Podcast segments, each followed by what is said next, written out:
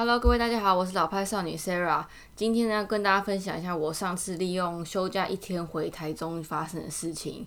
那为什么只有休一天，然后就是只回家一天呢？其实就是因为我一直跟大家说会做两份工作嘛。那我正职的工作也是餐饮业，然后一开始去进去上班的时候，老板就有说，我们正职员工啊，基本上都会短休，然后用加班出勤的方式。什么意思呢？就是说。一般来讲，就是餐饮业啊，政府机机关不是会公布那个应休天数的形式里嘛？就像这个月五月好了，有劳动节的话，那就应该是休个九天或十天，所以他会把一整年就是可以休假的天数打散到分配到每一个月份这样。那一开始我们老板就跟我说，因为现在是新店嘛，然后每个人都会短休，所以我可能一个礼拜就只休一天，或是一个礼拜休两天这样，但是很少会有连休了。反正就想说。累一点没关系，因为当然这些多上班的天数或是时数的话，都是变成加班费嘛。那我觉得做餐饮业有一个很大的呃成就感，就是领薪水那一天。因为你做产业，其实大部分都是用你的劳力在付出嘛。然后你当你劳力转换成现金的时候，那种爽感就是非常的实在。就是比起你做那种办公室一个月，然后领到差不多就是那个钱的话，你会觉得那个有点落差啦。反正产业就是真的很累这样。那我这一次做产业的话，我就是故意选一个也可以做内场的，因为我从来没有试过做内场的嘛。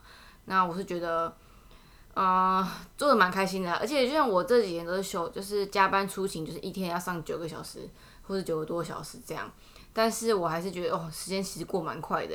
就做产业的时候，你只要那个餐期时间就是一直做餐，一直做餐，一直做餐，然后完全没有时间抬头看时间。而且我们公司其实上班完全就是。你不会有时间看手机，然后手表我们也不能戴手表，因为餐饮业嘛，就是尽量不要戴一些什么首饰啊、耳环啊什么什么的。反正我就没戴手表，所以我有那个抬头看时钟的时间就是非常少，所以就觉得哦，时间真的过很快。好，所以就是因为我已经从自从过年之后我都没有回台中，你就知道真的是超级久的。因为我觉得，嗯，虽然说我回台中回到一次我家嘛，然后我也觉得蛮轻松，但是。难得休假一天的话，我可能就会觉得想休息这样，因为再怎么样，你回台中也是要那个交通时间嘛，然后一定会还是会比较累一点点，所以休假一天的话，我基本上就在台北，然后也不太出去玩。像我很常跟儿说，我很喜欢去基隆啊什么的，或是我们我也想要去什么阳明山啊之类的，但是你就知道休假一天就真的很累，然后我通常啦。我平常上班的时候，就大概一天都睡四五个小时，或是有时候六个小时，就是看我隔天什么班。但是因为我睡眠很少嘛，然后就利用休假日的时候多睡一点。这也是我这几年才比较诶学会的事情。就是我之前可能就是一直盯自己，不会让自己睡饱。但是我现在就是会想说，既然休假的话，就让自己睡饱一点。这样，反正呢，我们就想说，哦，一定要回台中，不然就是已经太久没回家。所以我就想说，这个礼拜的。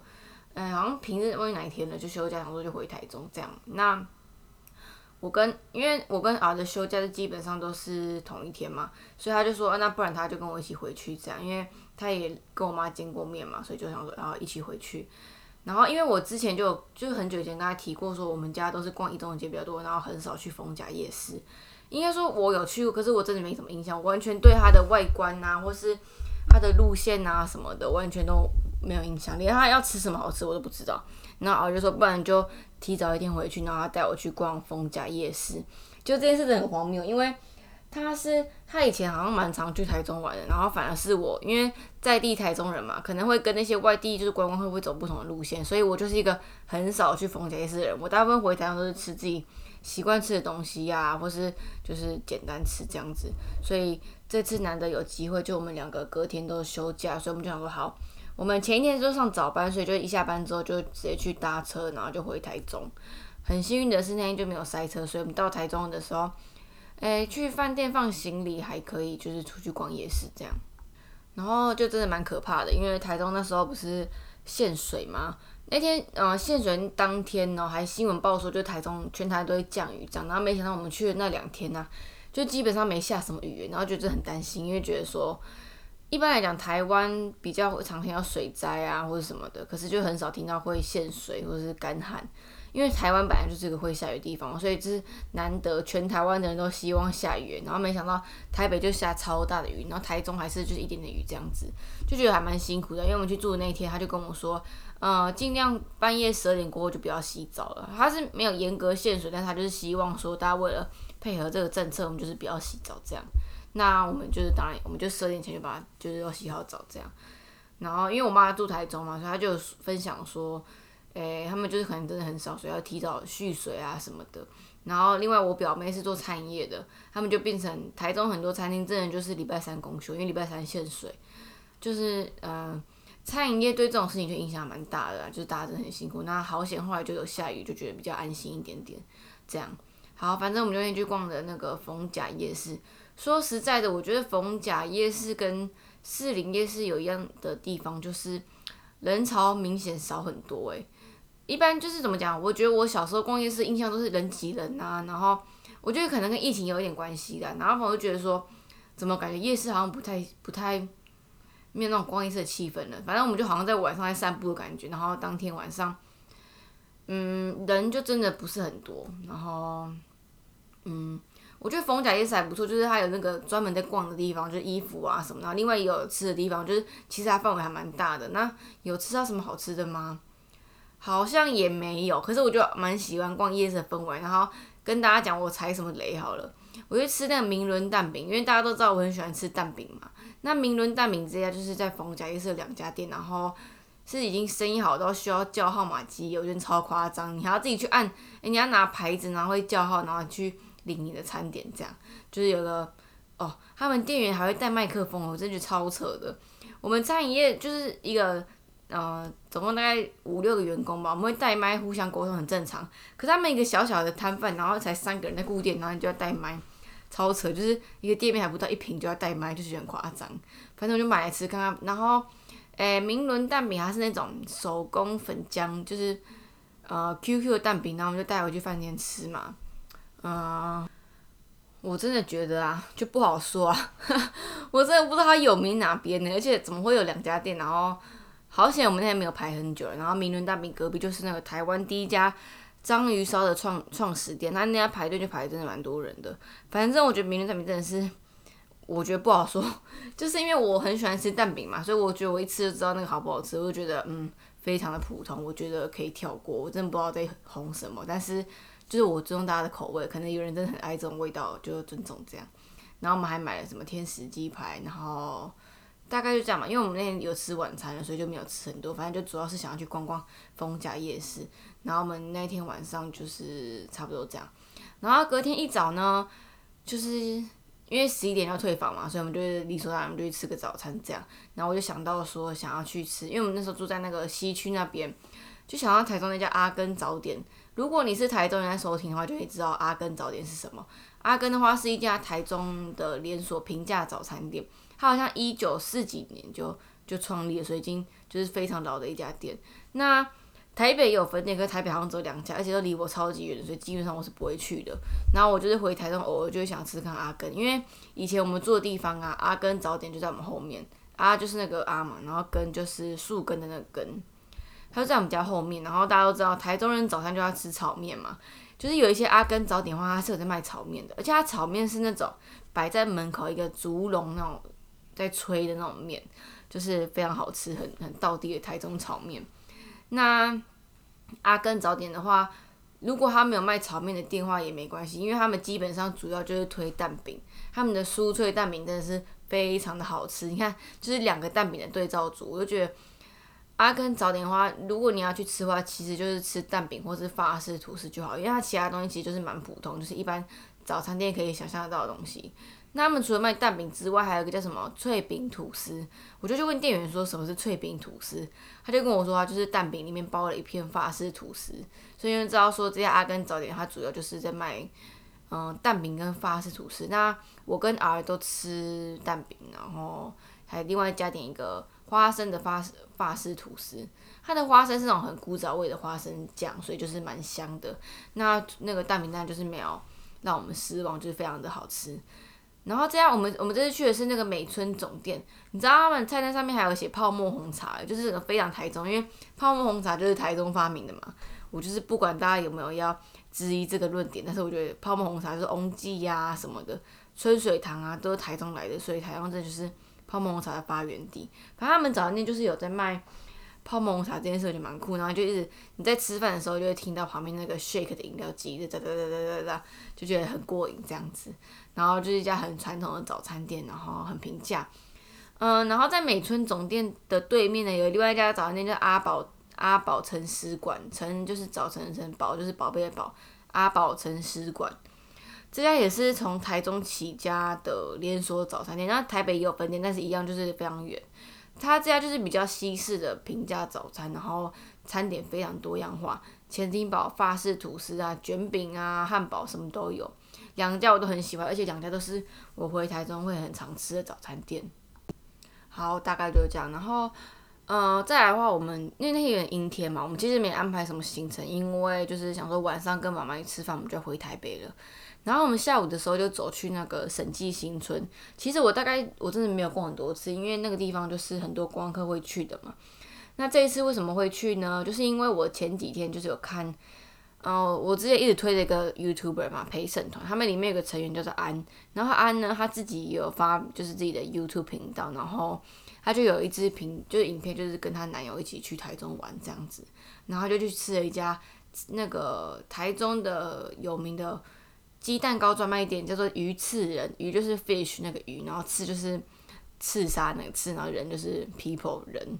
好，然后它的分店好像有三家吧，那他们去的是另外一家那个韦斯牌机车专卖店的鱼刺人。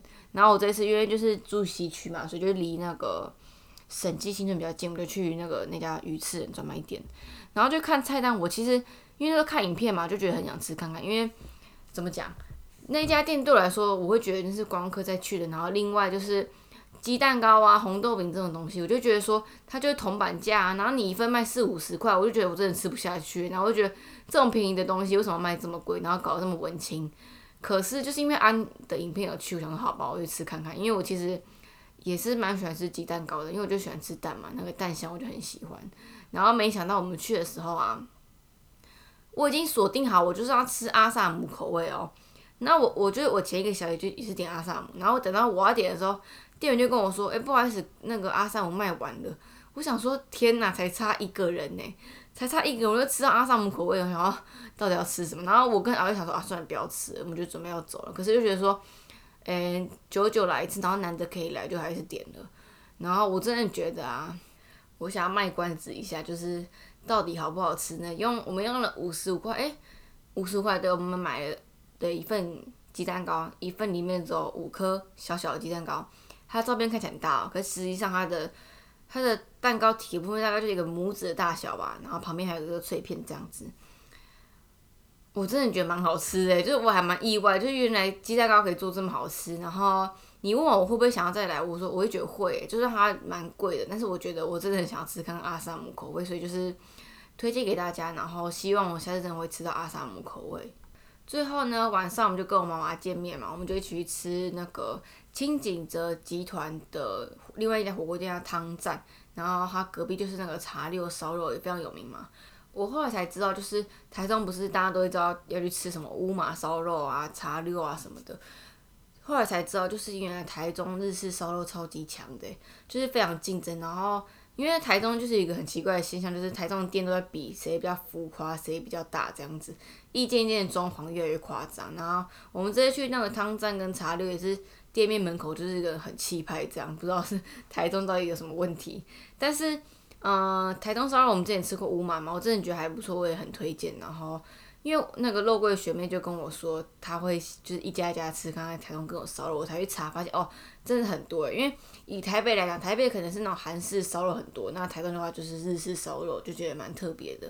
那我们再去吃那个汤站，就是也是台中平价火锅品牌清景泽的那个姐妹品牌吧。反正汤站呢，它主要就是它的火锅汤底就是比较那种浓厚系列的，大概就是剥皮辣椒啊、沙茶，然后。麻油鸡、麻油汤果汤跟什么？反正大概就是这种，不是清汤类的。然后我就点了麻油，然后儿他点沙茶，然后我妈点了剥皮辣椒，它是没有到很辣那种辣椒。然后他们这家店主打的就是冷藏肉，因为一般来说我们都是吃冷冻肉嘛，就冷冻肉，然后切片，然后煮火锅这样。但他们这边就是主打冷藏肉，然后价格大概就是贵了一百多块。然后当然店员就会推荐大家就吃冷藏肉嘛，就是比较新鲜这样。但事实上就是我跟敖都觉得，嗯，好像吃不太出来。但是吃不出来就算了。可是他不管冷冻或冷藏肉，你就觉得它的，呃，肉的品质还不错。我觉得是。它的菜啊、肉啊都还不错，那汤底我觉得可能就是我刚好点到一个不是很合我胃口的，因为我觉得我点那个麻油汤实在太浓了，我还加了半杯水进去，就知道真多浓了。反正就吃的没有很习惯，但是我觉得它肉质真的还不错。然后另外他们的那个主食还可以饭呐，那个麻油面线就还蛮特别的。另外的话还有很多什么很特色的小点，就什么炸杏鲍菇、诶，炸金针菇啊，然后。反正很多很特别的东西啊，然后我觉得它的价格也算还 OK，因为像我们这次加点那个炸金针菇才十一块吧，然后加点一份那个牛肉冷藏肉盘才一百七十九，就是还蛮便宜的。然后它的环境又很大，座位很舒适，所以我觉得台中就是清景泽很厉害就算了，他们做的任何餐饮啊都蛮厉害的。然后另外台中还有一家火锅店叫做万客石锅，他最近也来台北，就是在那个南京三明开一家分店。我真的觉得蛮厉害的，就是你只要听到是台中火锅来台北的话，一定都很强，因为我觉得台中火锅真的是非常竞争，就是基本上都很好吃。那万客石锅他们也有主打那个麻油蛋饭，我觉得就是我也很推，反正就是推荐给大家。那今天就先录到这边，我想说，我下一次就是因为我这一次啊，我这次录音的时候本来想要分享一些不要讲美食，就是讲一些我最近的心情啊。跟生活近况什么的，想说，因为今天就是我等下去上班了，所以就是还是跟大家快速分享一下我这次回台上做了哪些事情。那希望下一次有时间的话，再跟大家分享一下我最近听的 podcast 啊，然后什么一些新的见解啊，或是人生的一些事情。那就先分享到这边，那我们下一集见，拜拜。